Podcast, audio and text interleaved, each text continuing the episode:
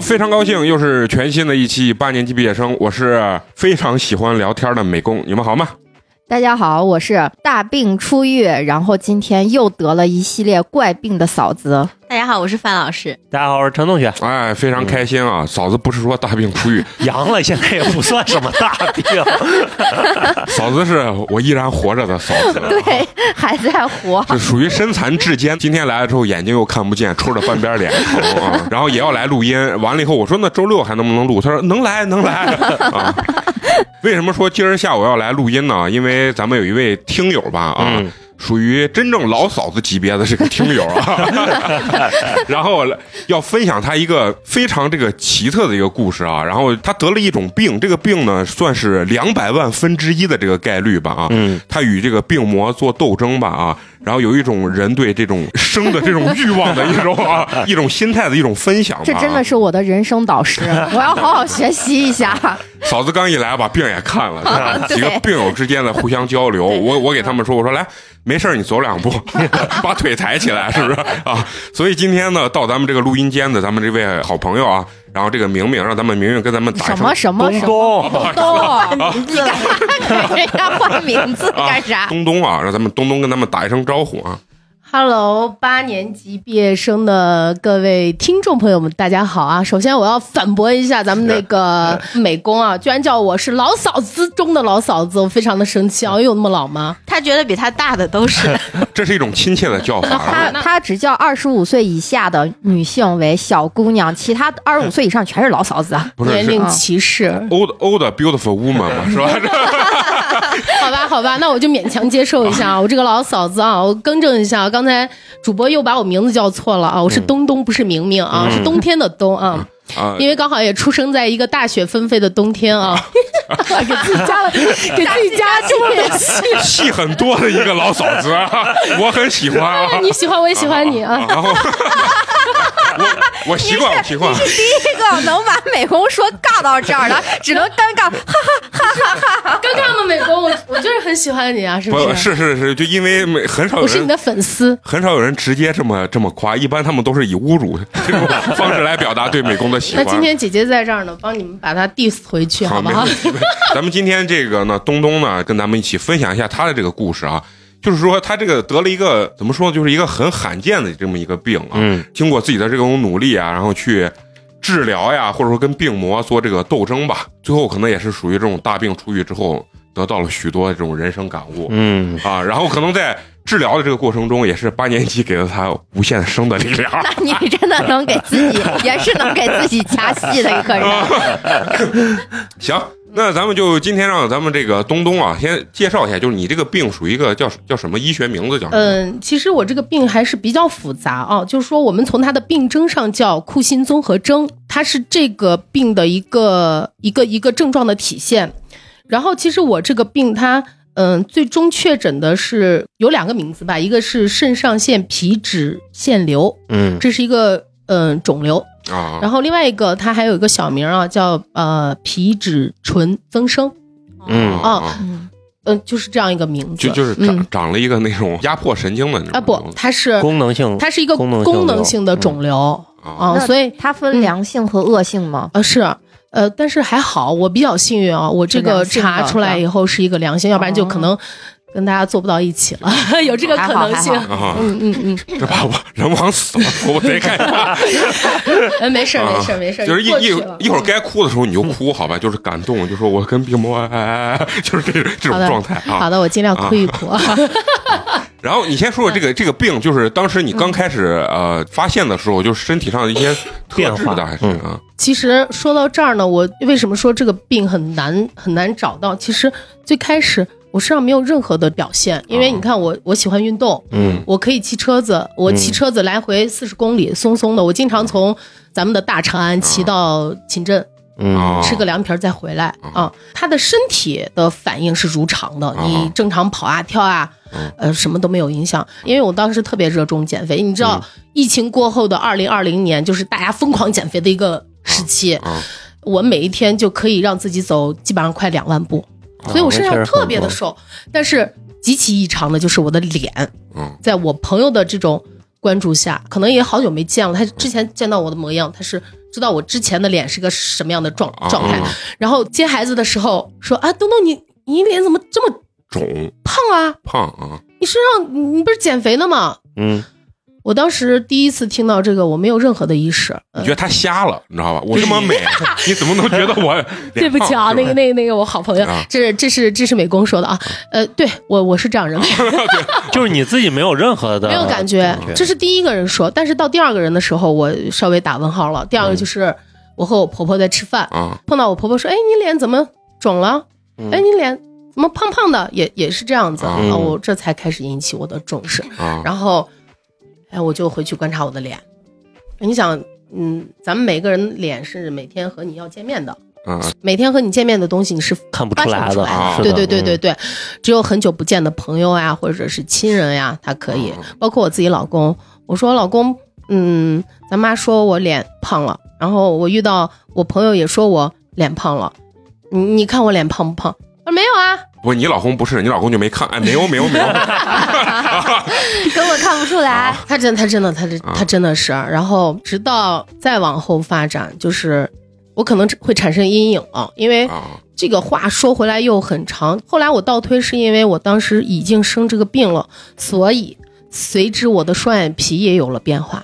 啊，因为我的脸一肿，嗯。我的双眼皮就不明显有一个变成三眼皮儿，一个啊。没有了。啊，而且我平时有化妆的习惯，啊。所以我我发现哎，这个双眼皮怎么这么难贴？嗯。啊？然后我就顺道我就做了一下，哎，我原来是双眼皮啊，然后又拉了一下，对，因为我的双眼皮变化了，我说那啊。算了，我重新做一下，因为每天贴也很烦，你知道吧？后来我就重新的拉了一下，中间有一个医生说你这个双眼皮我不敢给你做。哦。啊，这是我遇到的一个，我现在想起来是非常非常靠谱的医生，因为他非常有经验，他可能那时候已经发现我的脸是有异常的了，所以他不敢动啊，那他也没因为他说给你说？他说了，他说你的说你的眼睛怎么有点凸？但我跟他说，哦那我是我是八百度的近视。哦啊啊，是不是因为这个原因？这个表象是不是有点像那种咱们说什么甲亢之类的那种？甲亢是眼睛凸，嗯是是啊，是的啊脖子粗，眼睛凸，嗯对，所以我我就去，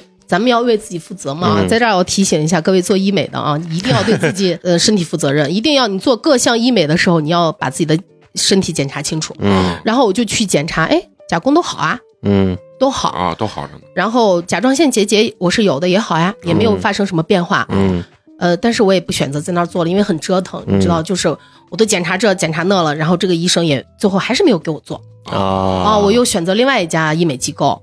然后你想，本身我这个病可能就是一个非常非常难以发现的病，所以普通检查是检查不出来的。嗯正规的医院它是要测你的血液呀、什么的，血常规测好着呢就做。嗯做完了以后，我的双眼皮恢复过程就伴随极其的漫长，极其漫长。它是一个从特别肿、淤青到消肿的过程。这个有过医美经验的朋友应该都知道，别人用三个星期可能就消肿了，我可能到半年以后，我的眼睛还是有肉条感。啊有肉条感，但是我当时不知道。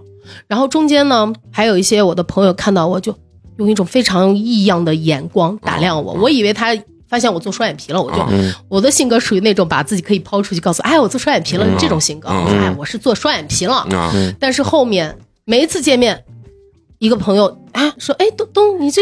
你你你这脸怎么？我说我是做双眼皮，你感觉有点怪啊。其实现在想起来都不是，就是我的脸一直在发展，就是从一个小气球变成一个大气球，嗯，哦，一个吹的过程，真的是吹，嗯真的是吹。因为我可能给你们看过我之前的一，些照片，你能明显的看到我的脸大大的眼袋，脸肿的，就是变形了。嗯然后到这个阶段，我发现我是是有病有问题了。嗯。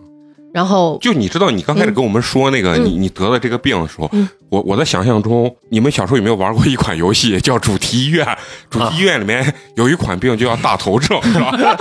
然后治疗他的方式就是拿一个机子把他的头扎爆，然后然后重新塑一个。我说，就是因为我我们不知道这个，想象不出来这个你说的非常对，脸是不是有有有那个状态 我？跟你讲嗯，我这个过程啊，当我脸大的时候啊，咱们现在是玩笑啊，嗯 其实我每天就是心酸的讲一下，我每天对镜子，其实嗯，每个女人都爱美嘛，是吧？嗯就是我得了这个病以后，我发现我脸变得越来越怪异。其实后来我在每一天看镜子的这个过程中，我都很痛苦的啊啊，因为我看到我有自己之前的照片，因为我刚好在做双眼皮，刚才说到啊，嗯我每天都会记录我的脸。后来我发现，随着我的双眼皮做的往这个日子往后推，我的脸越来越肿，越来越肿，越来越圆。啊嗯，真的像满月一样，因为他们这个库欣综合症的一个表现就叫满月脸，我的脸特别圆，但是我当时是皮肤是我史上皮肤最好的时候，就是那肿嘛，肿肯定好嘛。就显得光是吧？啊，又光又滑又亮，每一天都特别透亮，就是一种呃非常完美的皮肤状态。但是你是看到你脸是肿的，因为我现在可能到另外一个极端了，我又特别瘦啊，但是到后面后面再聊，就是我希望，哦、我的脸再能稍微肉一点，嗯现在太干了。嗯但是这这就是恢复过程中的另外一个极端。嗯啊有这个问题了，然后有一天我就问我儿子，我说我在吃饭嘛，真的那个时候我可以说是我是史上最丑的人，这样说啊，就自己看着就应应该会很痛苦。非常现在看我自己也这种感觉。但是但是你那个时候就已经求医了，还是还没有求医？我仅仅是因为做双眼皮查了一下加工加工和甲状腺，嗯我开始求医了。现在就是我求医的部分了。啊嗯首先各种朋友圈询问我说我这脸肿了怎么怎么样，嗯。我说你们不要再说我的脸了，我知道我的脸胖，嗯。然后我现在就想知道我的脸是怎么回事。那这个就是你求医，据你第一个朋友说你脸肿了，过了多长时间？大概有半年了。啊？有半年了。就是你觉得脸一直在发展，就是你自己最后都能看出来。对你不可能一个小气球嘣变成大的哦啊、它是一个慢缓慢的一个发展过程对。这就是为什么你的家人就是每天像我老公他是看不出来嗯，是的。嗯、然后我最痛苦的时候，基本上每天哭一次。嗯嗯，哦我我估计两位漂亮的小姐姐应该能够理解啊。嗯，然后我问老公，然后有一次我老公跟我吃饭，啊、我就说我你看，我说我的脸很丑啊，他说没有，他说你很可爱，你胖嘟嘟的很可爱。嗯，然后我觉得我老公他平时是特别不苟言笑的那种，然后他说到这儿的时候我就很感动，就是因为这种深爱的人，他不会嫌弃你的变化。对，那是，嗯而且他恰恰他平时也是一个特别不会，他是个理工男啊、啊不会夸你，不会表扬你，但是他很爱你，嗯，这是我知道的啊。我煽情任务完成了，不是，这听我说一下，咱们这个东东是真的很感动啊。啊，开开玩笑，开玩笑，不是做戏啊，不是不是不是不是我是呃缓解一下嘛，缓解一下，你要是真是做戏，那你就真的可以去上戏剧学院。其实我之前给别人说的时候，就是说过这个事情，嗯，那是我这一辈子听过最好的情话，嗯，真的。然后他就安慰我嘛，就你你再说，他俩得哭了。啊，我这一辈子都没有感受过 这么关心我的老公。嗯，嗯，真的真的，就是。说到这儿的时候，我也没有跟他说过，但是刚好录这个节目，我还是想啊，如果他听到的话，你可以把这一期推给他，让他好他他会听，我告诉他我来参加这个节目。把把这段剪下来，然后当成 当成他的手机铃不，以后一吵架，你知道吧？然后就把这一放，她老公开始哭啊，对不起，我错了。啊，然后我就开始啊我的求医之旅了啊，然后我先是咱们就从最基础入门啊，啊咱就看看中医吧。啊中医讲究什么脾虚、嗯肾、啊什么这个肾虚，嗯怎么的？有人说说肾主水啊，怎么怎么样？就去了我妈妈经常在她那块儿治疗的一个医生的诊所、嗯约的那为为什么第一步就想着要看中医呢？就是因为因为我查甲功是好的呀，我甲状腺是好的，就是我其实我觉得东东得这个病，就是你去医院，你不知道该挂哪个科。对，就因为对，他他的外向表现不是很严重。因，为我的身体都很正常。症状就是症状如果我是一，个典型的库欣综合症的一个体征，比如说满月脸、水牛背、嗯紫癜纹、大肚子、四肢纤细，那我可能一进去，比如说到一个稍微靠点谱的医院，他可能就把我投送到相对应的科室。嗯。啊但是，哎呀，这个就呃就就很无奈，我所托非人吧，只能这样说啊。嗯嗯然后我去中医这块儿，这是我妈妈关系很好的一个中医，人也很好。嗯我到现在我不怪他，因为本身就是个罕见病，你不能怪他。对这中医嘛，你对他能摸你各方面身体体征各方面都很好，他一摸，哎，姑娘好着呢，嗯没啥。然后人家可搞笑，人家为了安慰我妈，估计给人家任务了啊，因为我当时天天哭，你想最心疼的都是自己的妈妈，啊，然后人说是估计说说，哎，陈医生，你给你你给姑娘安慰一下啊，那成天没事就看她自己的脸，嗯，明明没啥，天天还骑个三四十公里，你估计啊，这是咱们猜想的。结果我过去，人家陈医生啪，手机打开，来你看一下，这是你阿姨的脸，你看富态不富态？你看富不富态啊？我跟你说。耗完了以后，当然是耗完了以后。我跟你说，人到年龄了，我心想，几岁，三十七岁，但是我就接受了，因为我是一个特别容易自洽的人，嗯就是人家说的一个点能安慰到我，我愿意信他。人家一摸，确实也好着呢嘛。嗯，对，中医我也好着呢，你是唯一来这儿说话动作比美工还多的，又号脉，又看手机，又演，又哭 很好，很好，我很喜欢。不好意思，不好意思，没事，好着呢，好着呢，情绪到好着呢了，因为就就感觉回家一般的感觉啊，从来没有觉得跟你们有距离感，可能就你们说的那种，就是我看你们其实熟悉的，你看。就是你的这些喜欢你们的这些朋友啊，其实是陌生的，但我我陌生反而是那，咱们一一秒钟的达到那种心与 OK，OK，OK 心之间的碰撞，好，然后 喊你点儿嘛，我一般都是这个风格。然后插播一下啊，美工是个帅小伙啊，替大家见证一下。，这段不能剪掉啊，循环播放循。环播放啊。嗯，然后呃，讲到这儿我就说，后来呃，我妈非常满意这次看诊的效果啊，嗯说看到没，就你天天自己神经有问题。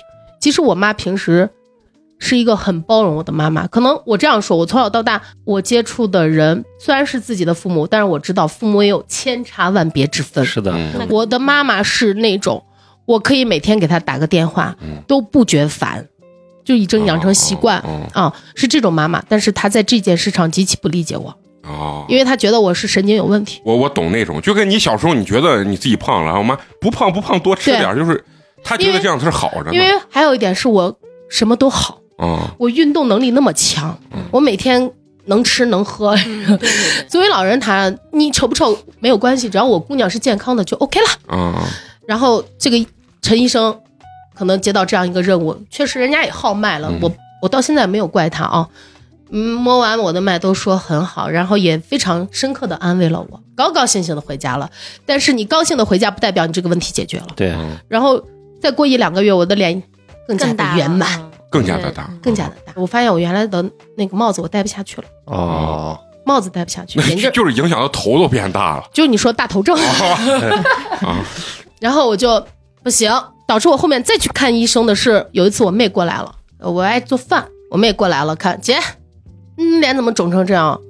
你是不是生病了？我说我都看过中医了，名医啊，嗯，号过脉了，说没问题。他说姐，我觉得你还是去看一下吧，因为已经接二连三的人嗯一直在说你的脸的问题。我心想，那再再再去看看，那我就去把自己又投放到了一个综合性的医院，啊嗯，隶属长安县啊！啊，然后长安区啊，长安区，长安区隶属长安区里边最好的一个跟新的医院，我进去了，我说导医小姐，我说你啊你好，我的脸脸圆了，嗯肿了，大概什么样？我还特别特别精心的准备了我之前的照片，嗯因为因为我本身脸就小。我的朋友能看出来我脸的变化，啊但是是外人看不出来外人外人他可能觉得你天生是大头症，嗯，啊然后他说好，我给你挂一个，我也不知道挂了个什么？老年科，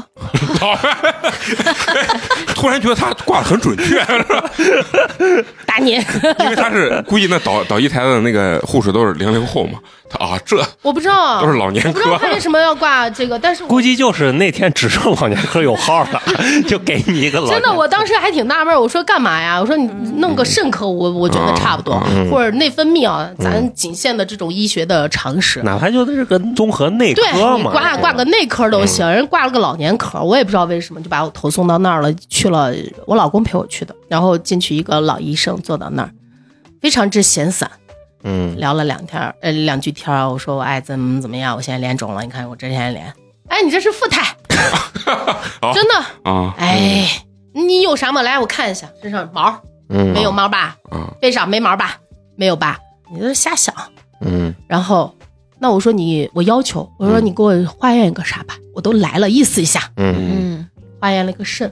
嗯，啊结果第二天，嗯，非常忐忑，我就想着，哎呀，我终于可以发现我的疾病了，看是不是肾上怎么怎么着了啊，或者怎么怎么样。然后拿去，老头一看，好着呢，你可以回家了，也没问题。没问题，嗯嗯，真的没有问题。我又回家了，然后嗯至此我深信我没有事儿。那你在这期间有没有疯狂减肥，就是节食啊？我那时候已经很瘦了，那时候我的重心已经不在这儿了。但是哦对，但是我我会想，是不是我瘦的不够厉害？啊，啊，对对对，嗯，但是这就到过年以后了，就过年以后，我就想啊，那我赶快，呃，再减减看，是不是顺带，是不是过年的时候吃吃胖点儿，然后结束了以后，呃，我开始减肥，是不是能稍微把脸减瘦一下？没有，没有任何的这种变化，依旧越来越大，越来越大。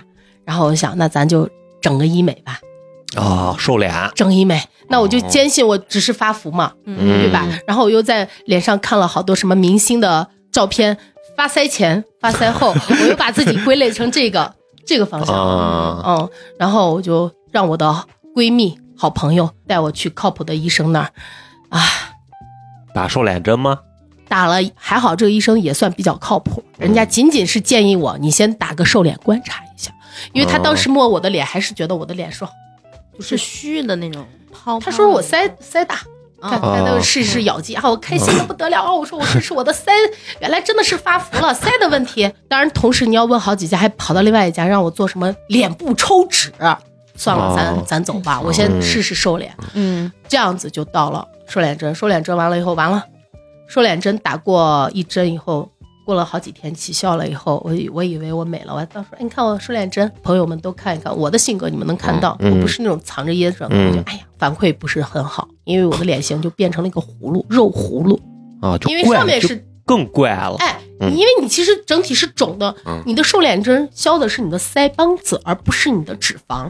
哦，就是把瘦了它是肌肉肌肉哎，啊对对对对对，是的嗯，肉那叫什么？感觉这个忘了啊，就反正是咬肌咬是吧？肌对。啊但是我的脸就更丑了，就到我了啊最最最痛苦的时候了。从此远离买衣服，远离照镜子。哦，哎，那你得这病中间这这两年，你有没有一年中间发从呃啊第一次说病到把我自己最后成功投送到靠谱的医院是嗯过了一年。啊？那那你中间有有没有就是到抑郁那种？你说每天哭一次，你说不算抑郁吗？嗯已经很极度抑郁了。就是因为你这个性格，我看也不太容易抑郁。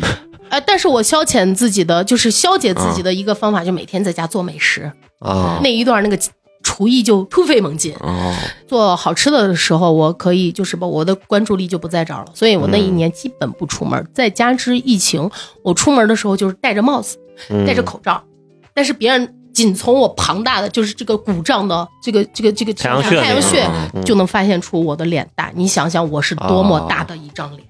啊，那确实是。然后后面是发现我的那个水牛背，水牛背就是不是富贵包就是嗯。整个从后脖脊这块儿隆起。就变厚了对，是的，啊，因为你皮质醇增多了，嗯你的肉也多了。嗯，哦，这都是我的体重呢？体重没有变化，很奇怪，就是我哦骑就骑在这儿，别人可能体重也会随之飙升。嗯嗯啊、当然我可能是这个是走肾的，还有一种走脑垂体的，那就飙升啊。嗯后来到这个情况之下，我发现不行，我觉得不行，这不对，这一定不是我，这不对，这不是他们说的我什么富态呀、嗯。我是发腮都不是。这个时候我才想起来，我说问问哥哥吧，因为我哥他是嗯学医的，他是教医生的老师，啊啊。你这早该问了嘛？没有人想到，说实话，说到这儿也是我一点小小感悟吧，因为我原来不生病的，我是到二十四岁第一次打吊针的人，我之前的身体异常之好，嗯，而且最主要的是，就是你脸大了，别人不把这当个病。啊，对，就是呢。因为我身上没有任何反应，嗯嗯，然后我说我问我哥，我说我发信息，我说哥，我说我什么什么一个情况，我说我脸很大，身上很瘦，然后我哥跟我说，首先医院找错了，不靠谱的医院。嗯我们什么样级别的学生，我们到什么样的医院，我这儿就不多说了。嗯然后，呃，我哥说你身体是一个整体的系统，不可能说你脸胖身上瘦，那一定出了问题。挂哪个科？内分泌科。哦，你挂内分泌。我是一个愿意听人劝的小朋友啊，老听人劝。然后最后我就去挂了交大一附院，然后交大一附院的内分泌非常牛的。牛，因为我当时我也心想，那只要照到这儿，那就肯定是能找对啊。嗯很开心。过去了，过去了以后，挂的第一个号就给医生说我是什么样什么样的一个情况，我的脸之前是什么样，现在是什么样，我报报嗯，并且我拿了我之前的这个照片，他能嗯很清晰的看到我的一个变化。嗯我要感谢的这个医生，是因为他有一个求真的心。啊，如果他是个混子，就像长安某医院那个混子了，他就把我应付了。他给我开了一系列的检查，嗯啊，这是可能很多人不愿意检查，我可能是我希望给我开无数检查能把我病查到的一个人啊，嗯因为悬而未决是人最担心的一个事情啊，未知是人最恐怖的一你个事情。说这个事情，就是有时候看病，你看，就像好多医患官医闹呢，就一去他说你是不是为了挣我的钱给我开一堆啊，我头疼，为啥你给我检查脚？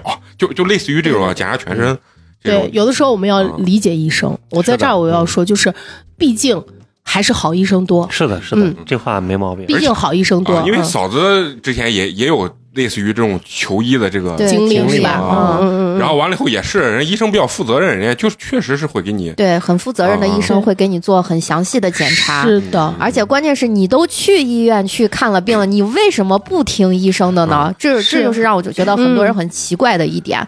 去了老觉得那他要坑我的钱，这么着，你已经选择去看了，你就不要想那么多呀。而且现在的西医体系，咱说白了，他一定会让你做检查，没有人会看着你然后给你下结论，是的不会。所以我我我也要感谢自己嘛，是一个好的病人啊，嗯。就是我愿意听医生的，我并且信任我的医生。对，然后过了几天，反正结果全部出来了，啊我以为我我中间还请教我哥，我说啊这个数据那个数据，呃，当时我哥可能。我不知道他看出一点端倪没有，反正啊数据是稍稍的有一些异样，我还发了个朋友圈，我说我这检查了这么多，怎么什么都没有查出来？我说嗯难道我这真的是亚健康？因为当时医生没有结没有给我下下结论，他看了半天，就是所有检查做完也没有，没有没有没有。那这个病确实然后我妈说隐秘，那你给我姑娘开个药吧。医生说，你姑娘就没有什么病，我开什么药？我没有什么可开的。嗯因为我当时是哦，对我整个脸大的过程伴随一种麻胀感。哦，就是那种崩的那种我最开始以为是我打瘦脸针，瘦脸针后期会有一种麻麻的感觉，嗯我和那混淆了。其实那是你面部里边变化的一个过程嗯哦。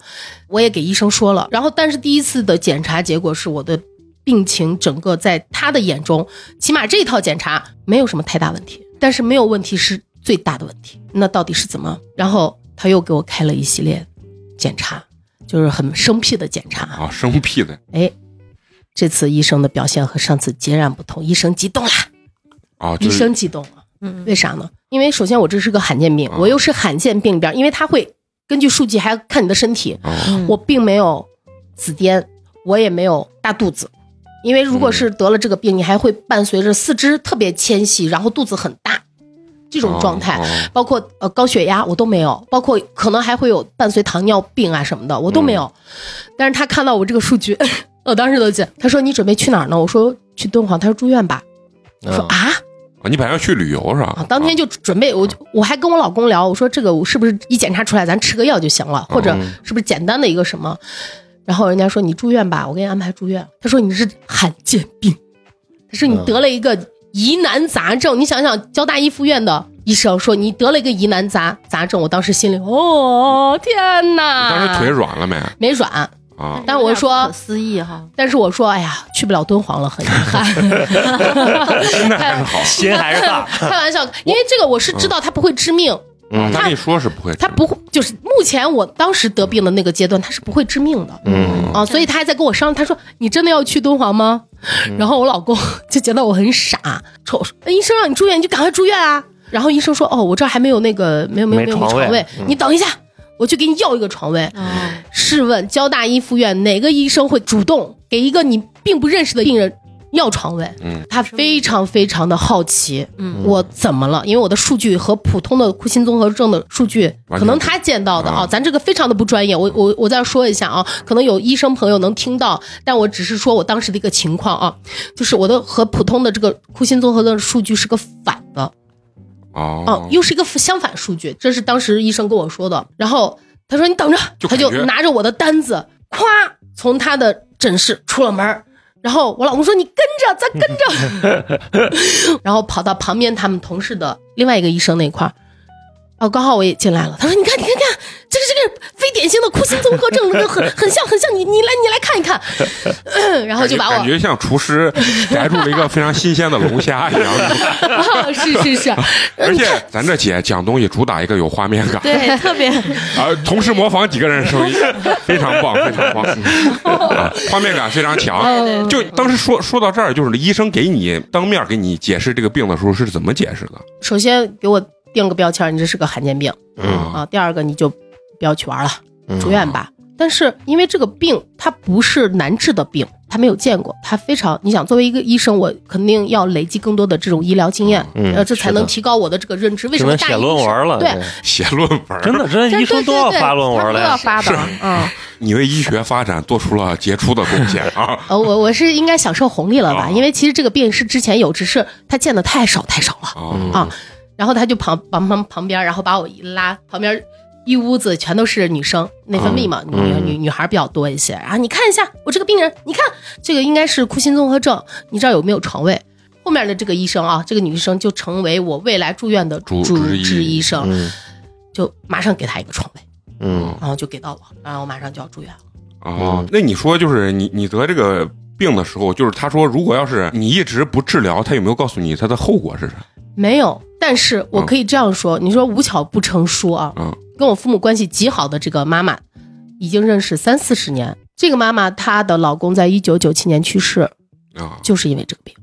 啊但是可能是我得了这个病以后，因为他们大人会交流嘛，比如说孩子生个病啊嗯什么的，他们都会聊。说到我的这个情况了以后，这个妈妈在回忆当年她老公生病的时候和我情况一样，但是他是男的，他不在乎胖瘦，啊！啊，他也是身上长了个瘤子啊。当时他就没管，就等他没有管，他发展到后期，但是当时你管也管不了啊，你没有超强 CT 你是做不出来的。当年等于这个病还算是个绝症你想九就是七九七年的医疗条件还是九几，年，他最后他也是看了好多很牛的中医，就是有经验的中医，很厉害的中医说你这病不好，啊已经过了好几年了。因为我妈妈说，我那个妈妈说，她老公是一天长一斤，一天长一斤，咦，那确实是，他已经胖到不行，本来是一个帅小伙，到最后他确诊，是到最后最后跑到西京医院做了西，可能是西北五省唯一一台超强 CT，啊！就嗯九几年的时候。九几年，然后做完了以后发现是这个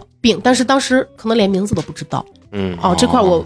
我打个问号，不知道啊对因为他因为是后期交流的时候，他才追溯他曾经的这些过程，又和我的这个身身体体上的反应碰到一起，才知道她老公是那样子。所以当时她去我家，去我妈妈家，我们俩刚好碰面了，给我说这个事的时候，哭的嗯，很伤心。对啊，嗯。他就觉得当年没查出来。对，啊。嗯，到最后查出来已经晚了。我到住院的时候，我的腿已经是象腿了。我从我最开始，哦。我前一年我骑车子可能只是膝盖有肿，到后来我把我自己正儿八经放到交大一附院的时候，我走一圈路下来，我的腿就成象腿了，就是肿，嗯，你是整个这个病情是往严重的严重的一个嗯方向发展的、对啊。所以说到这儿，我我就觉得这个，你想想人的生命还是很脆弱的。嗯如果提前三十年嗯我是这样一个病，在那个时候，我可嗯能就我妈我爸是可能就会成为这个世界上最伤心的人吧。嗯啊，嗯对对，是的，就是这样子。就就这个事儿以后，我特别对于医生有一种感激的心心情。如果没有他们，我就可能和这个世界说说再见。了。嗯，对。就是反正我觉得就是你去医院看病的事儿，就是你还是全方位要相信医生的，嗯，对，所有的有效的治疗、有效的沟通是基于一个信任。对，就是当你不信任医生的时候，你期望医生给你怎么样的反讳馈？疾忌医嘛，他也许连最基本的病情他都不敢告诉你啊，这就是为什么有的时候我们在医患关系中，医生跟你沟通，他可能一定要把最不好的说给你听，啊，对，因为担责任，他不知道我面对的病患是一个通情达理的，对，还是一个可能缺乏信任的病患。对就说到这块儿，我是还是我要感谢这些负责任的医生，给他们嗯大大的点一个赞。嗯嗯那你那个治疗过程是什么样子的？治疗过程是这样子，就住院了。住院了，我很好玩儿。我下午给我哥发信息，我说哥，我住院了。我哥惊了，啊，你住院了？我交大一附院，我们这个医院太难住了。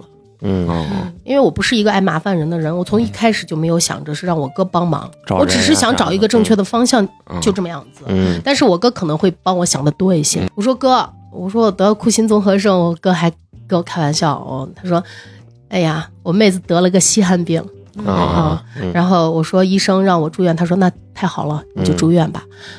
然后我就住院了，然后我觉得好死不不死，我刚好那一年裸奔了。什么样裸奔？就是我没有交医保，因为我是全职在家，哦，然后我年年都交，就那年没交就那年没交，因为疫情，啊你，寸不寸？就没出去，啥事儿都赶到一起了嗯。但是还好，当时想，哎呀，花多少钱？嗯几十万，反正我也得治。我这么年轻，对吧嗯？这么好的一个生命，不能。对呀，对，其实治疗过程。呃对于我来说是一种解脱，嗯因为我太我我已经把自己送上一个正确的轨道了，就是我已经内心无无惧。呃，我可能是我们整个病房里边最开心的一个人，因为所有的人都不想住院，而我太想住院了。对这个想住院是我可以我的脸变漂亮了，就是终于可以把这件糟心事儿解决了。哎，对对对对对，而且历时一年多，终于找到病因了太。累了，嗯，我觉得找没找见病因，这是最可怕的事情。对，没错，啊就是未知是最大的恐惧。嗯，然后我就治疗嘛，治疗也就没有什么，然后我就结识了很多好朋友，还认识一个交大的姐姐，很优秀，智商高达一百五，在我旁边坐着呢啊，我们俩每一天都在聊吃，她也很可惜，很 nice 的一个姐姐，她是得了一个就是多囊肿。我过去的时候，我妈特别以为她怀孕了啊啊，其实不是，是因为她是肝巨大、肾巨大，各种巨大，因为它里边好多好多小囊肿。她就在我隔壁，但是我很喜欢她，我们俩能聊到一起。后面我们在微信上会点赞，偶尔评论一下，但我没有再去问，因为我不愿意问。如果人家愿意跟我分享，哎，目前他的身体情况，他自然会跟我说。如果问了，我觉得对别人来说可能是一种负担，嗯，就没有再问。但是其实我内心深处一直很关心他，嗯嗯，我是很喜欢很喜欢他，他很棒，很优秀。他那个病是就是严重程度要比你这个啊，他每一天晚上睡觉是坐到哪儿睡的，同志们，想一想，很难过。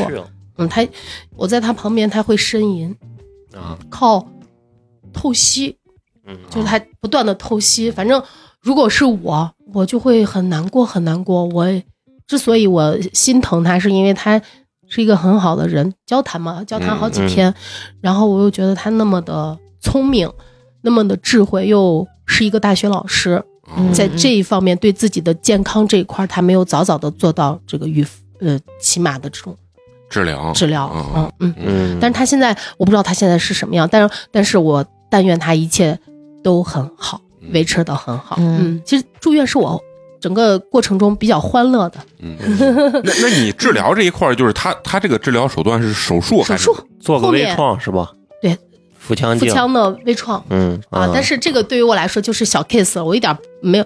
别人说什么做手术害怕，我心想我的妈呀，我七斤九两的小孩儿我都顺产了，我怕这个。嗯对呀，跟张面包一模一样，是不 是？你看一下，看一下，真的一模一样的，是吧？我是疼了三天，哎呀呀呀，做手术这事儿，我我是嗯，就是我一进医院啊，我就天然的，天然的那种四肢发软，嗯啊，嗯就是这种。呃，接着说啊，治疗过程中他是很确定，就是说一上来就是知道这个治疗方式，还是说还呃，学呃医生还是很严谨，但凡住院必定是全身检查一对遍，全给你查一遍。嗯。那每一天。那那个银子就哗啦啦啦的流，嗯但是没有关系啊，咱们就是挣钱，也就是为了花钱嘛，对不对？要说到事儿，我咱我得给咱这个姐的这个姐夫得道个歉啊，嗯这一定是咱们认知里面一个非常好的男人。我哥当时说了一句说：“哎呀，你这个没有没有保险，那到医院这个银子就是哗哗流水。”就是我哥自己说的啊，反正让我做好心理准备。但是我丢钱之前还有丢钱的事儿，可丢的比这还多啊，所以啊，丢的比看病还多，多的多，那是一四年的事儿。如果有机会，咱们再聊。啊。可以可以可以，你要说这，你现现在还没离婚，那我就相信你俩之间的感情是非常但是我能我我能说一下，啊就是嗯。现在医院医生就是，比如说，不管你是门诊呀还是住院，他肯定嗯。会先问你有没有医保。嗯。如果有医保的话，他会都都给你开到医保嗯。范围内的药。但是如果你没有医保是自费的话他会给你就是想一切办法给你去规避一些，对对嗯对没错没错，就是好的医生都会这样子做的。是的，嗯我我不知道为什么，可能是我潇洒的性格啊，不代表咱们的家境。就是我在内分泌的时候，就啥检查你就给我开了嘛。啊然后那医生还贼搞笑，放心，这是个有钱的主儿。其实不是啊，只是我希望检查到我的病。那时候我也没有医保，但是我心想，那挣钱无非就是应对你生命中的一些危机嘛，要不然挣钱干嘛？是不是啊？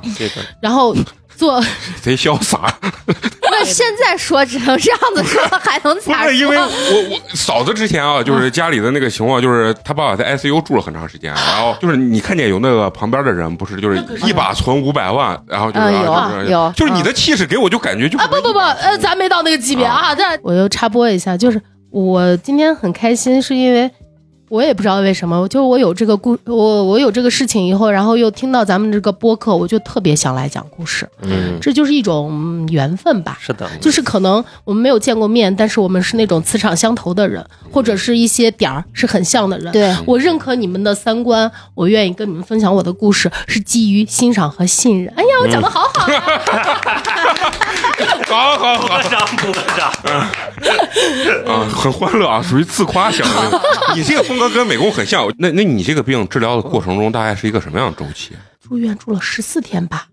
哦，先是做普普遍的一个全身检查，嗯我的天呐，太遭罪了！因为我这个病可能会引引发那个糖尿病，嗯我还做了一个检查糖尿病的，晚上一动不能动啊，要躺到那一块儿。结果，哎呦，太搞笑了！就是我一直没有动，但是我要说，有的时候那个小护士啊，她真的是把所有的病人当成就是一个非常熟悉医院内流程、啊非常熟悉每一个检查的人，他给你的交代的不是很清楚。啊，我懂你的。然后我一晚上都没有动，结果那个护士过来跟我打招呼打招呼的时候，我动了一下，废了，完了，这个检查检查废了，嗯不能再检查了。但我都没有生气，我觉得我脾气好好呀。不准确，不是你也可能是强龙不压地头蛇，也多少是啊，那就从来。哎但是我我有一次有一次发飙，我朋友圈还发了一个，我都早上干嘛？就是也忍了好久，很难受，很疲惫，要做一个检查。结果那块给我派的单子上面写了个空腹，我还发了个朋友圈，我说来来，大家来欣赏一下，你看一下这个字儿是什么字儿。啊没有一个人答出来，结果就是因为啊空腹他写的我看不懂，也没人给我具体交代。结果第二天我吃了早点，嗯，然后他就让我做，就浪费了我的时间，你知道吧？然后我非常的生气。其实我是一个很配合的病人，我真的很配合，但是我觉得这一点我要批评他。我说你把每一个来这块看病的人当成一个熟手，嗯我说你怎么能知道我们能认识这个字儿呢？这是你们护士应该交代清楚的。反正当时我就批评了那个小姑娘，那小姑娘后来只要我做检查，姐我给你提醒到了啊，空腹，我说好。包括我第一次流尿，我没有之前没有住院住院的这种经历，嗯我不知道流尿要流满管，我流了一半，他让他训我，我不愿意了，嗯但是我也怂了，新生蛋子，人训一训就训吧，这这无所谓。但是那个空腹是真的，他的原因。你说这，我想起我我们原来那个画室的一个老师 去做包皮手术，他说给我讲那个经历，也是护士，因为医院就其实不太分男女，你知道吧？然后对对对，然后他术前的一些准备是女护士给他弄，嗯一进去他说刚一进去脱了。嗯，然后完就把裤子全扒光，然后往那一躺，然后开始给他刮，你知道吧？哎呦呦呦，疼疼疼疼疼疼疼疼疼，就是他，然后晚上你给咱大点窝泡沫行不行？给他疼坏了，是吧？就是因为我觉得有时候护士笑死了。护士可能他他服务的这个人数也比较多，所以他说的他已经不可详细敏感了，让我了觉得那是他。啊，那不是那不是啊，你你会觉得他面对很多人的时候，就是、他可能有的时候确实那个耐心用尽了，所以嗯他会觉得每一个人都是很坚强的，这个他没有时间安慰你。就是像做那个什么胃镜啊什么的那个东西，嗯有些人很坚强，就是自己可以就是忍住那个。嗯。经常你看做那些人就说啊不行不行，我在每次幻想我要如果做那个东西，嗯。我肯定说呦呦呦不行不行，病还没看到，我先倒那儿了，我我就属于这种人。然后这个就进行前期的查体。啊，我非常好，非常幸运，就是也没有高血压，也没有糖尿病啊，因为这个都是没有慢性病。它会引发的啊，嗯没有这些病啊。然后就开始给我说进行手术了，嗯。要要要煽情了，就是这个时候就是我妈。嗯。呃，那个时候是咱们疫情也是非常严的时候嘛，你想嗯。二二一年了，我妈是一直陪在我的身边，嗯嗯。然后那时候脾气也不好，因为呃这个病也会影响到人的这个性格。嗯嗯，你想，你每一天你的肾肾上腺激素都是一个高位，对，嗯你一定是一种亢奋或者是呃焦躁，嗯再加上我本身脸就是那个状态，啊就是我可能我高兴是高兴，但是我脾气照样大。嗯然后那个小护士贼好玩，就是那个管理的护士说：“阿姨，你不要跟嗯，你要理解他。”我还那个小护士特别好，说你这个都是病病嗯造引起啊引起的的安逸。确实，我当时对我妈就是各种不满意，嗯就是老人。其实我那时候很辛苦，我老公太忙了，就是说刚才说你那个姐夫啊，要上班嘛，这都认认亲了，那个姐夫，他总共有几个姐夫？认亲了，认亲了啊！只要要上班，然后也只能有一个人。那最近的就是自己的妈妈，当然我婆婆也很辛苦啊啊，带着我的孩子，因为孩子毕竟得有人管嘛，对吧？听出来里面的那内核了没？婆媳关系非常好 啊挺好的。啊！这是一段很精彩的故事，以后 以后有时间了，把这个故事单拎出来，好好聊一聊。嗯，每个人都在各司其职，然后我妈就管我，管我的整个过程中，说实话，老人的记忆力很差。嗯，然后去医院我也不熟，你想我也是个生手，住院生手啊，去了以后各种检查，基本上我又属于一个脑子极其不记事儿的时候，那个病会让自己的脾气变差，脑子变呆，思维变缓慢，嗯嗯给我说什么我都记不太住，我又对于整个医院不了解，所以我当时特别累，我一天能跑两万步，没有人能够。我不放心我妈自己去哦上，嗯因为你拿一个检查，你要去这儿做，你要去那儿做，然后你还问什么时候我要收这个检查，嗯什么时候我可以取这个报告，特别生气。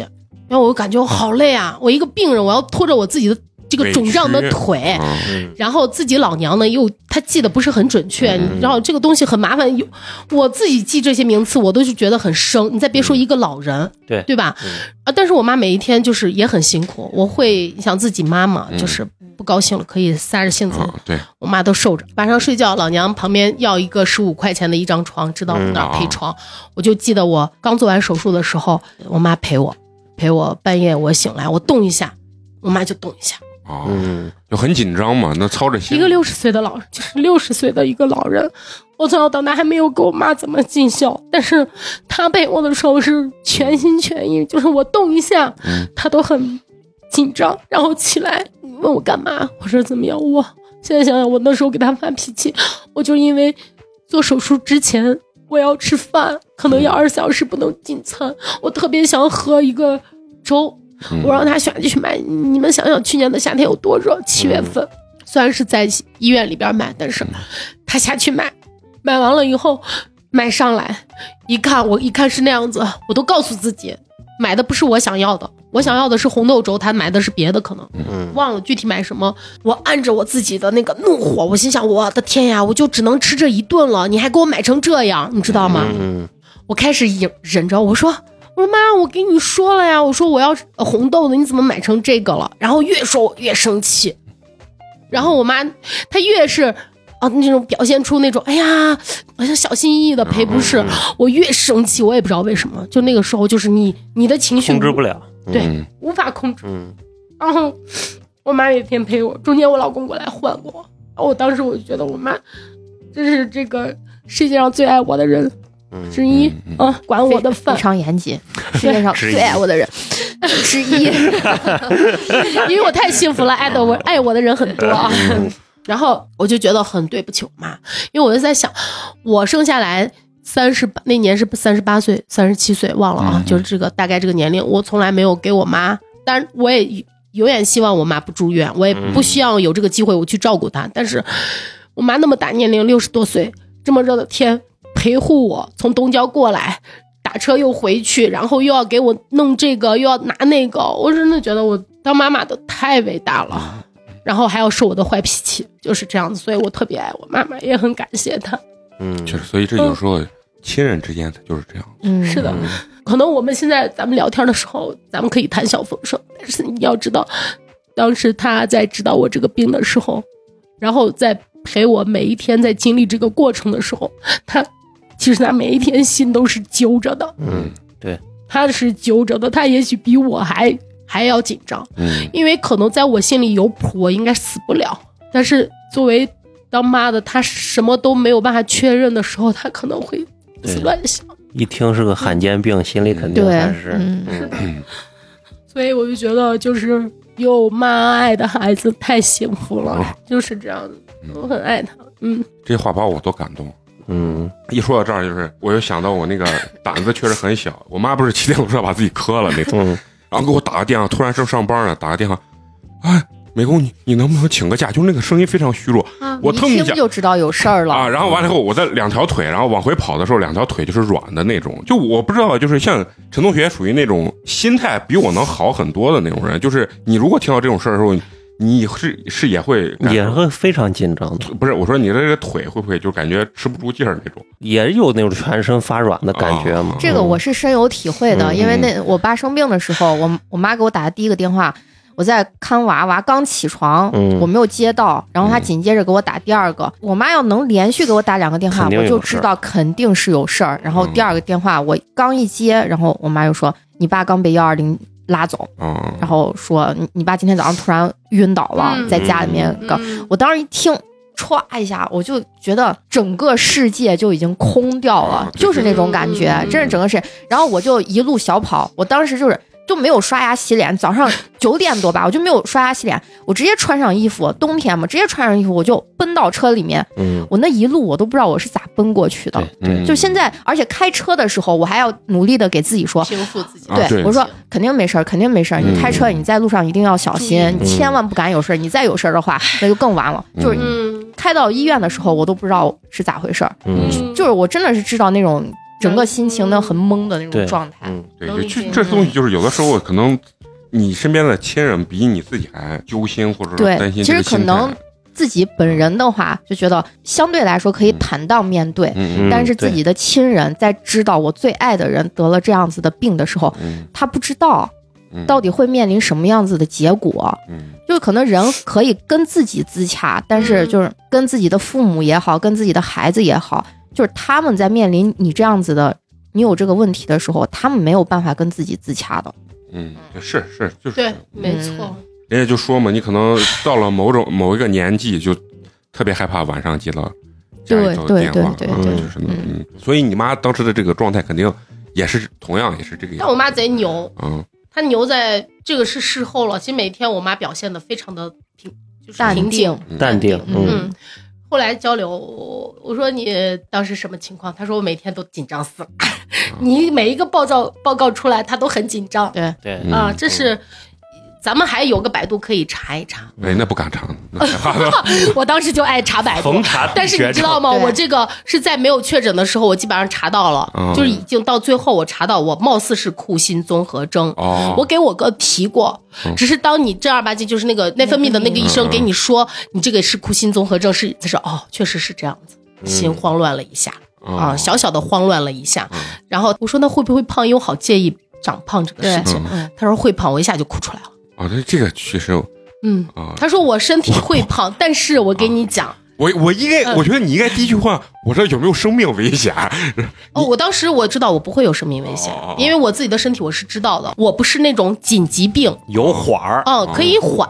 然后包括我跟我哥聊，我哥说：“那你这没有社保，你要不要等到明年？”我说：“我不等，我先治病。我我多么金贵，嗯，对吧？我这么珍贵的，我是我妈我爸最重要的人，我我还嗯这个有家庭。想法是是非常对我，干嘛要去等这个东西？嗯我干嘛要给自己把自己弄到一个非常非常这个决绝的一个地步再去？这就是赵本山说的一句话：人生最痛苦的事情就是人走了，钱没花了嘛，对吧？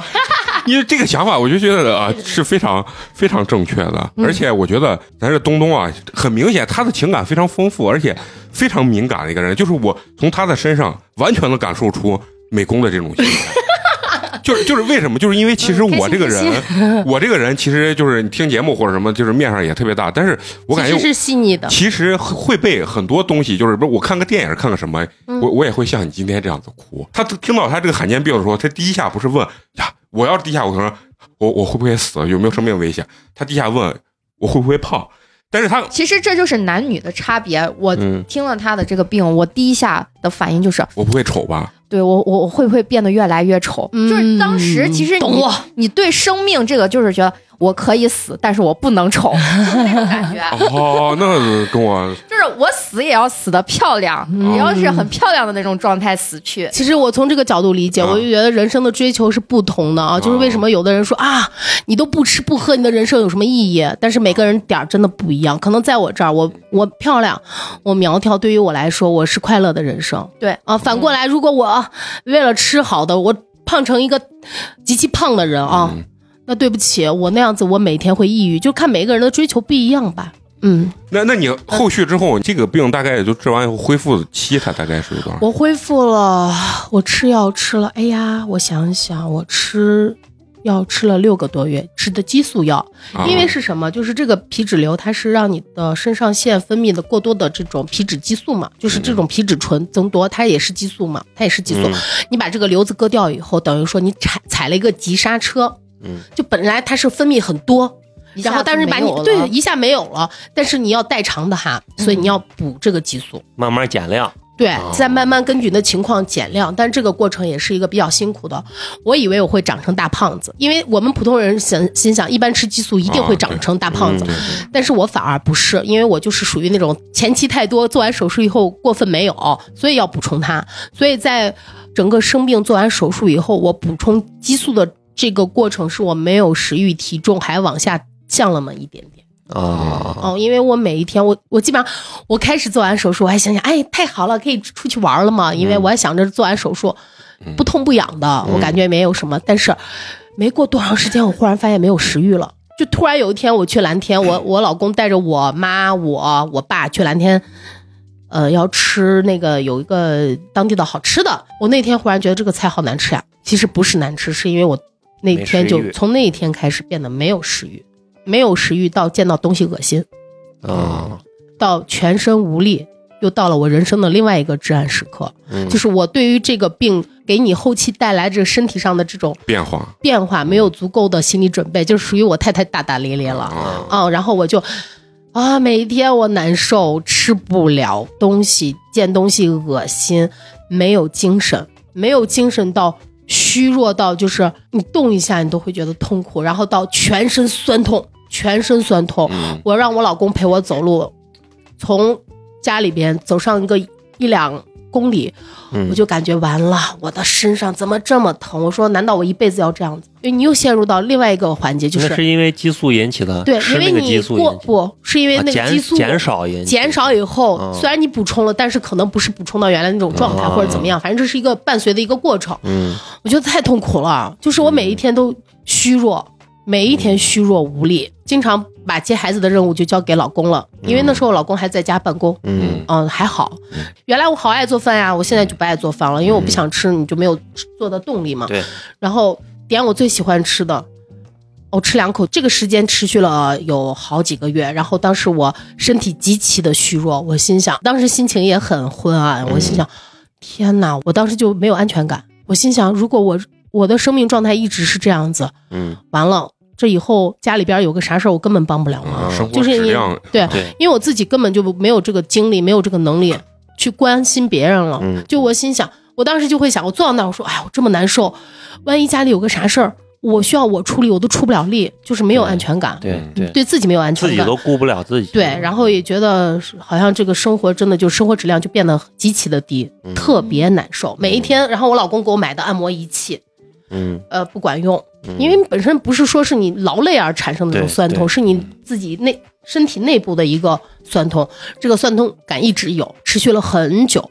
然后紧接着就是掉头发、脱发。嗯我的头发眼见的，我现在的发量已经可以了啊，你们肉眼可见，反正可以。我当时掉到可能现在是头发的三分之一不到，它不是说是脱发，嗯它是很均匀的就掉了。掉你一洗澡，你一捋，哦哇，一把出来了，哦再一捋，然后我就想，那我要不要去那个就是养发那块看一看？嗯就那讲养发的人也比较专业，我说我给他说啥啥啥情况，他说那可能还是因为你做手术，你再等等吧。嗯嗯，但是这个过程也持续了很久，我也是各种什么康王呀，这个养发那个养发，反正就自己先家里先捣鼓，嗯因为 不是所有的症状你都能和所谓的就是你能查到的专业的东西是能一一对。就是对应上的，的而且每一个人生病以后，他所体现的状态都不一样，也不一样，所以没有什么就是一定的这个典型性，所以你就又陷入到一一种就是每天查，自我焦虑。然后每天问焦虑，嗯严重焦虑，嗯我觉得掉头发这事儿啊，估计在座的所有人都会焦虑，而且大把大把的掉。对对对对，对，这个就很恐怖，我觉得是大把大把，啊就是我洗完一捋一把，然后我还专门买的就是那种柔软的那种梳子，很多刺的那种，一梳也好多，然后掉的我也很焦虑。后来我就心想，我就查嘛，就是我有一个网络医生，嗯，我老问诊问诊然后他就会给你用量。然后我就打过去，我说啊，那个什么什么医生，我现在什么什么样状状态？他说啊，你现在减到多少多少的量嗯啊，一说，但是其实这就跟我后面失眠埋下了严重的伏笔，因为我的数值在后面的体检中有一项值是高的，超的，这个值一超，就那个促肾上腺素，我就开始、那个时候就开始是不是又开始疑虑是不是自己垂体有问题了。哦。因为只有垂体，就是脑垂体有这个病的时候，你那个促肾上腺素它会分泌的又异常多，这也是他的一个可能性。因为当时我在一个生病的状态，所以开始胡思乱想，这是很多病人可能发生的事情。他就把自己往那个这儿靠，嗯然后导致一个月失眠，一个月的严重失眠。因为我现在连那个医生，就是给我交大一附院，就是给我调这个呃药用量的这个医生，我都不再相信他了。哦，你这就是一个过程，就是你嗯。你最后你就可能只相信自己，我都感觉我是半仙儿，就是属于这方面，我能看懂数据了。就。感觉久病成医了嘛。是的，等到那个医生，人家什么都没有说，就是说你这没有啥应激了或者怎么样，我还是很焦虑，因为我害怕我又再次生病。对因为如果是垂体，如果是脑子上长了一个同样功能的瘤，那完了我要开颅了，然后还是这病还是对他有一些有影响后。续的焦虑啊，一定是，的一定是会有的啊！这你你你你会对很多东西失去一些信任，而且一些数据它是波动的嘛。嗯而且对身体的反应就比较敏感。嗯，当你身体弱的时候，你的意志也不够的健康。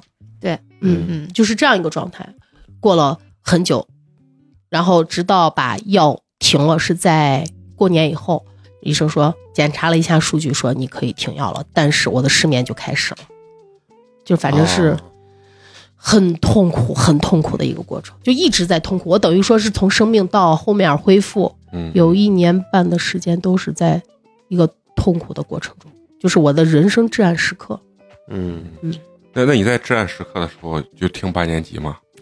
听啊，当然要听了，因为那个时候就是主夸一下这个。哎呀，我正要听专业的治疗呢，不是我要感谢八年级，感谢八年级陪伴了我整个这个生病阶段啊！真实而具体不。想说就直接拒。不不不，我要说，我要说，我要说我。懂，我懂他的。其实其实美工美工说的没错，因为其实我性格的底色是阳光的，大家能看到啊，就是我会自救嘛。嗯就我自己心情很不好，然后各种担心的时候，我一定会让自己找一个出口，比如说就听咱们的八年级毕业生，我还评论了，因为他说到去那个老动物园有一集说是啊两个人老动物园分手那句，太有画面感了，我还下面评论了。嗯整个这个过程就是呃，给我的整个这个人生整个过程中，这个事情对我影响还是很大的。我可以这样想，那你的那个外观最终恢复到正常用了多长时呃，半年。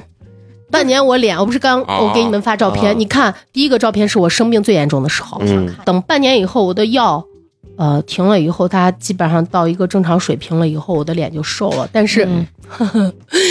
多么滑稽，就是我现在的脸又有点过分瘦。啊，呃，就是我不知道你们有没有看得出来，就原来我原来脸还是偏可爱一点的，原来是那种圆圆的脸，嗯稍微有点肉，挂点肉，嗯。原来是走那个，然后再双眼皮也塌拉了，然后原来双眼皮是上扬的，我原生双眼皮是上扬的，嗯。但是因为现在脸又急剧的瘦，你就像一个被吹得很饱满的气球，突然给放气，嗯。突然放气一下，那个气球不是就皱了。嗯。我的脸大概就是这样，可能没有那么夸张，嗯但是它的确是没有我原来那么的紧致。然后我呃前两天又奔赴医美，因为我对我的双眼皮不太满意。嗯人家一看，人家说你双眼皮不用重重做，就是因为你脸皮松了，你的眼尾耷拉了。你好好说，你这期来是不是宣传医美了？你是不是做医美销售的？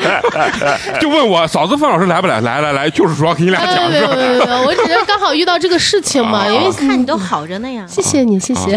对，我觉得你不说你的双眼皮儿做的，我就觉得做的对我也没看出来，我觉得做的很自然呀，很自然，但我原来的双眼皮比这个还要好看一些。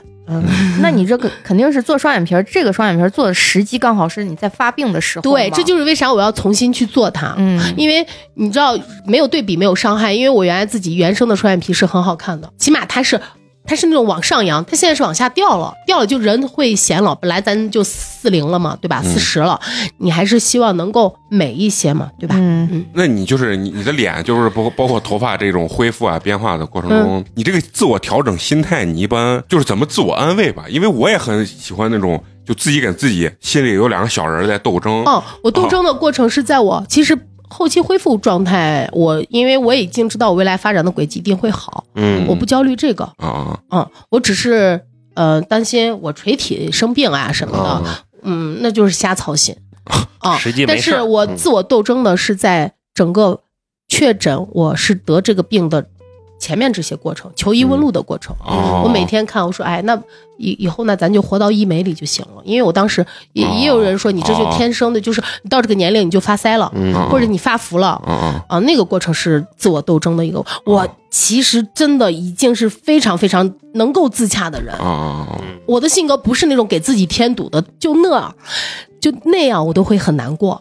嗯就是在整个这个治，就是寻医问了问药的过程中，嗯呃，但是后来好好了以后，我只是瞎操心，我说我说是不是垂体会啊又生病又又生病啊？后来又求助我哥了，因为我开始失眠了。呃，但是你垂体有没有问题，你拍个 CT 肯定就知道。我不想拍，我不想面对啊，啊，你懂吗？就是就不想检查了。我已经很遭罪了。嗯我去怕我，我猜想，但是我不愿意再面对，啊，我就在这个焦虑中对，度过实实际医生肯定认为你没事儿，没事儿，所有的人这个时候你要说我病有病，我是真的是心理生病了。嗯因为那个时候心理生病就是你掌握了相对多一点普通人的这方面的医学知识，你就开始把自己往这个病上推、嗯或者那个病。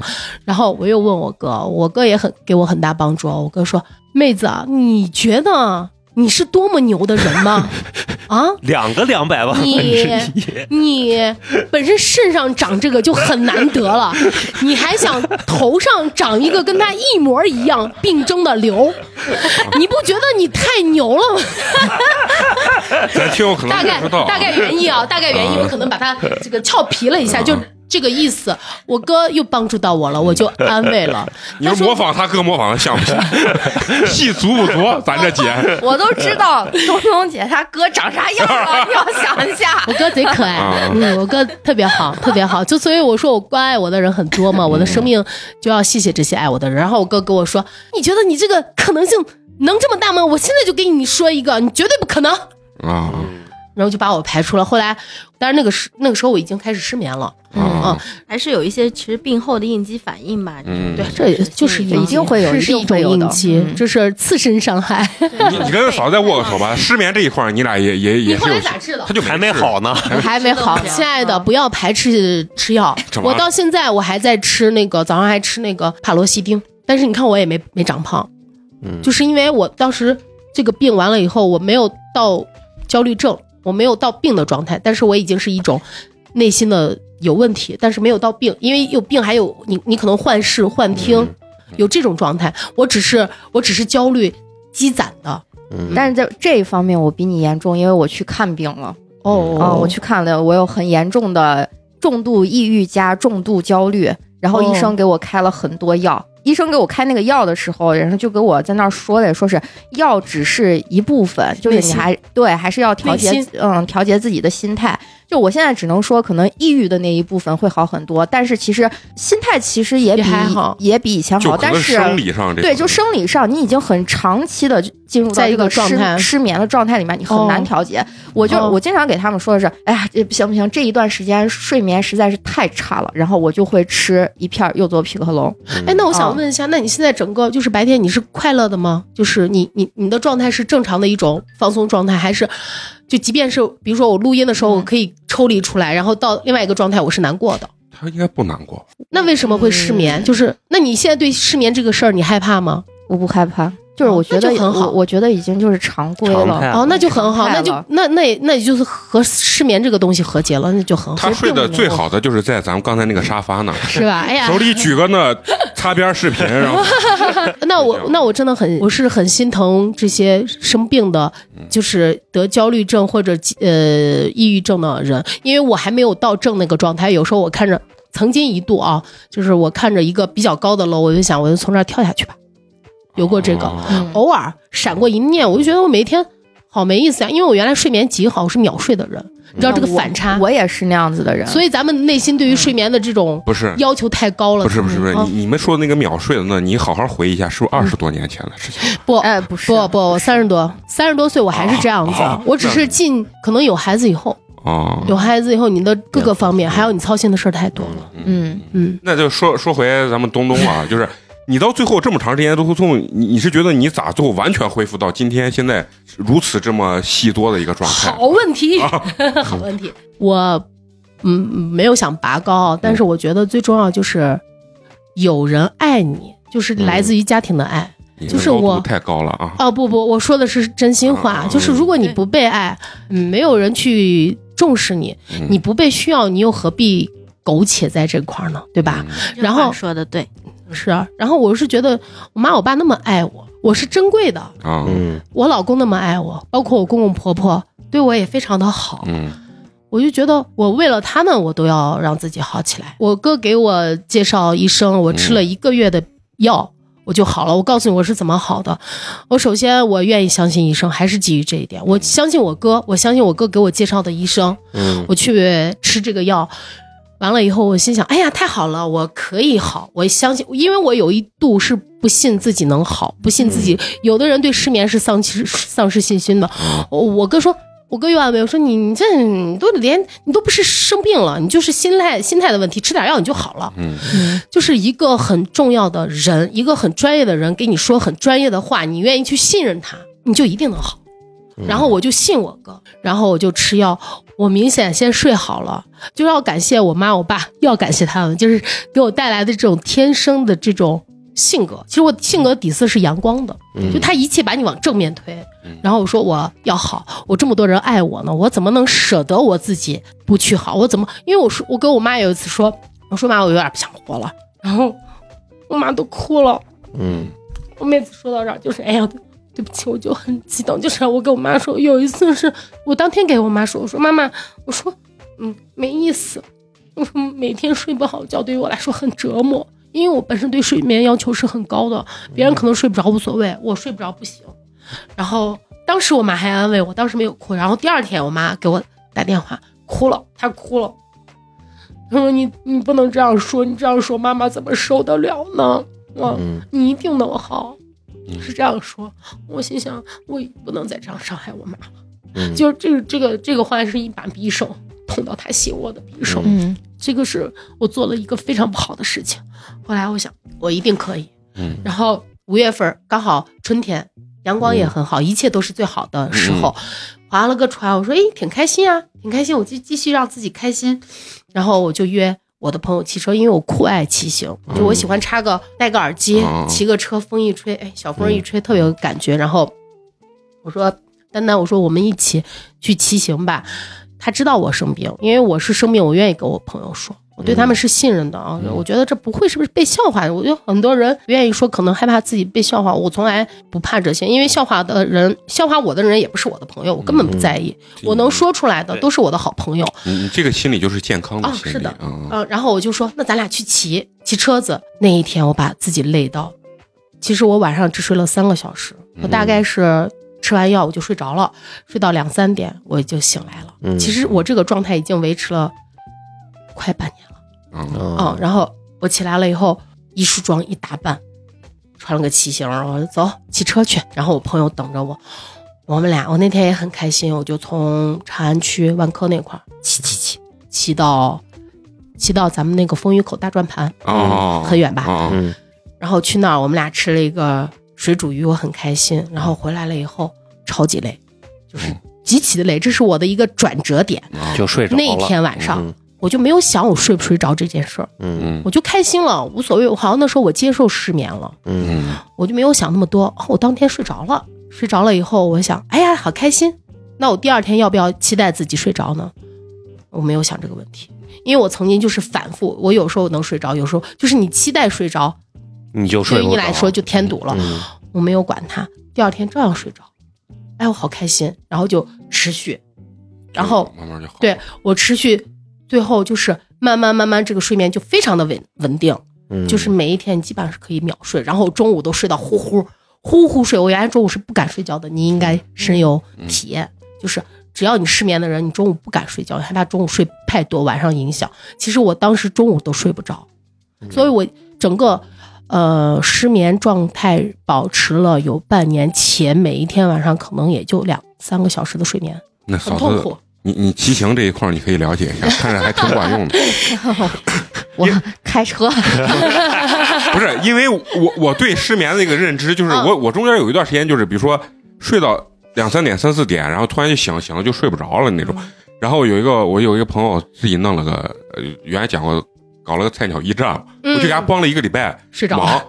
我那就不是睡着，就头一挨枕头，然后表就叫秒睡啊秒睡，然后就是这是个好办法。啊，对，我觉得就是人把自己的就是身体机能这块儿可能累到一个比较极限的状态，是就还是容易调节你的这个哎，你说到这儿，生理。对对对，没错，啊因为我呃，就是我失眠的时候，不是是反复的，不是说我每一天都睡不着，我可以可我我可能是这样子，你想都三天只睡两三个小时，嗯你到第四天你不想睡都得睡吧，对啊，这是一个状态。还有一个就是，嗯、我那个有一次做义工，就是因为咱们那时候封城嘛，嗯然后不是要我们。要给买的水果，团购的水果。我那天跟我老公我说：“那咱俩去做义工吧。”哎，那天睡得好，因为我们俩从八点给人家发放那个什么苹果、梨呀、各种团的东西，发到晚上一点钟就回去秒睡。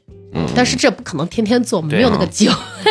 嗯，所以想到我那阵子健身，每天都健身的时候，每天就举力量举嘛。啊那会儿上头刚学没多久，嗯，我每天回到家八点半准时就已经着了，就哦太累了，太幸福了。你知道，你这种状态就是我们当时失眠的人仰望、羡慕。我有时候我说我失眠的那一阵儿，有时候我走到那个卖菜市场的那个摊儿上，有一些辛勤的大姐啊、大哥啊，我就在想，哎呀，我要是他就好了，因为他很疲惫。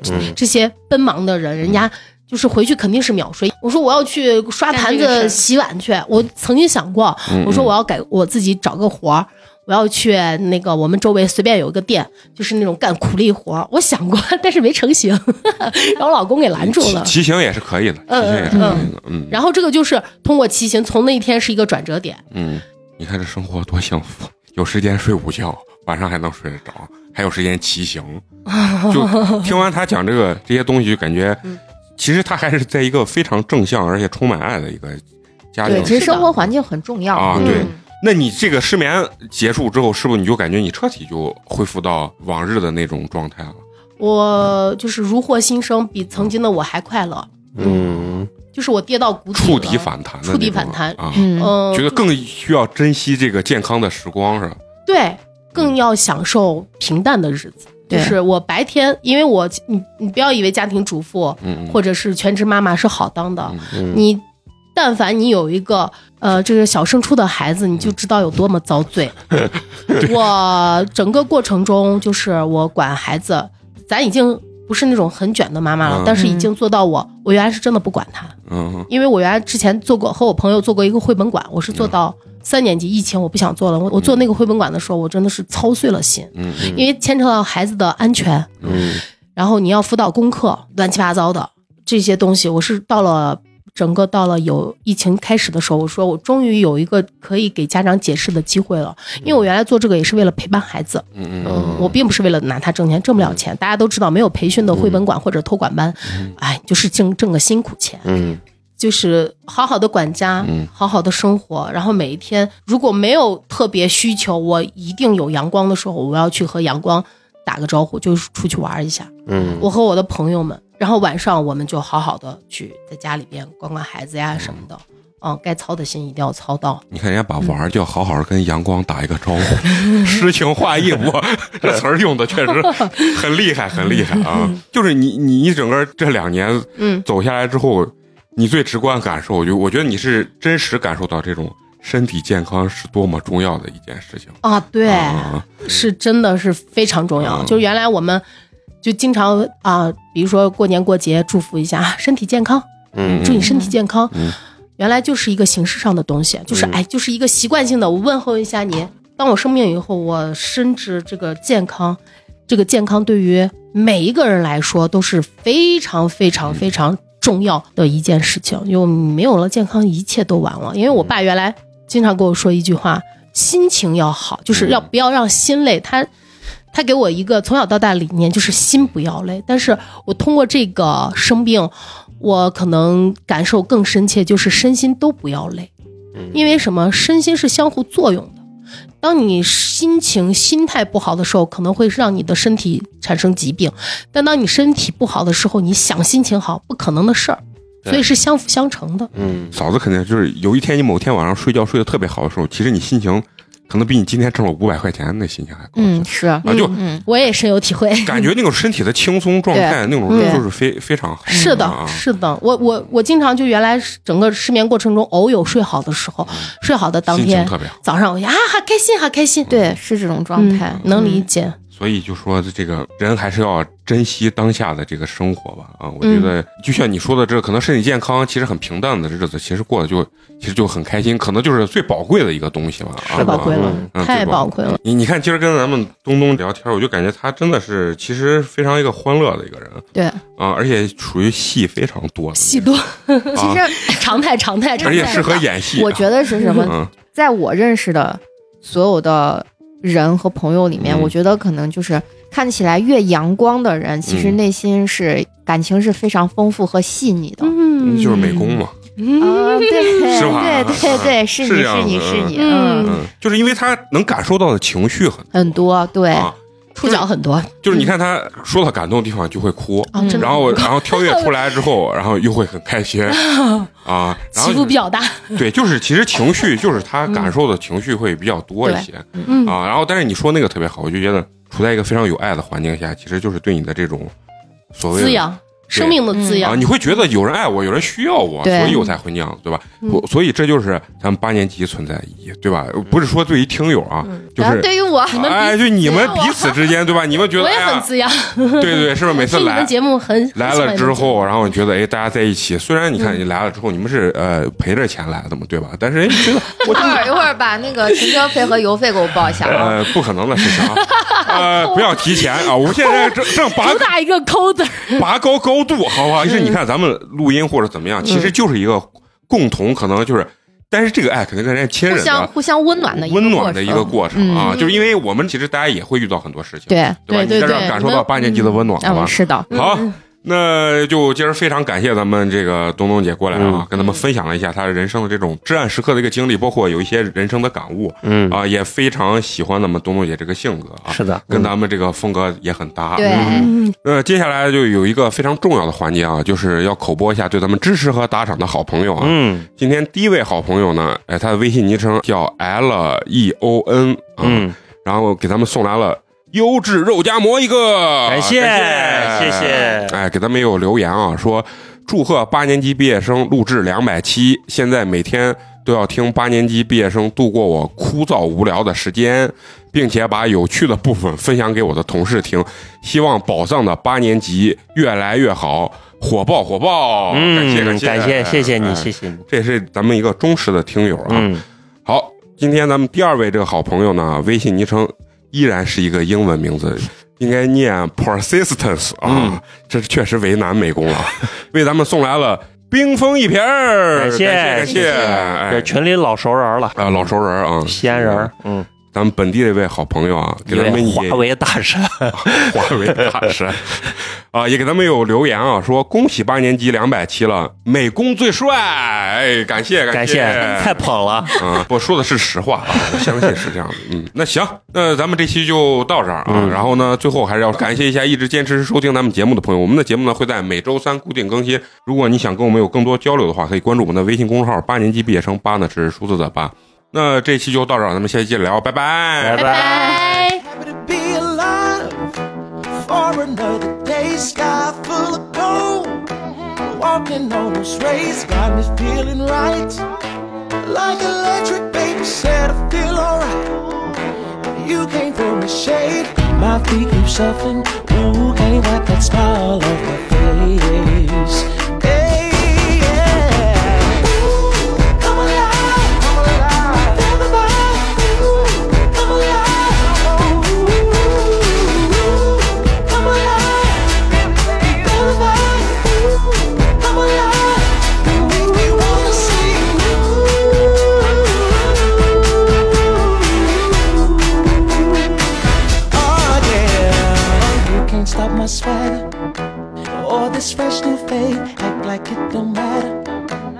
cause I just got paid Feel on top of the world. The street is paid, ain't got no worries.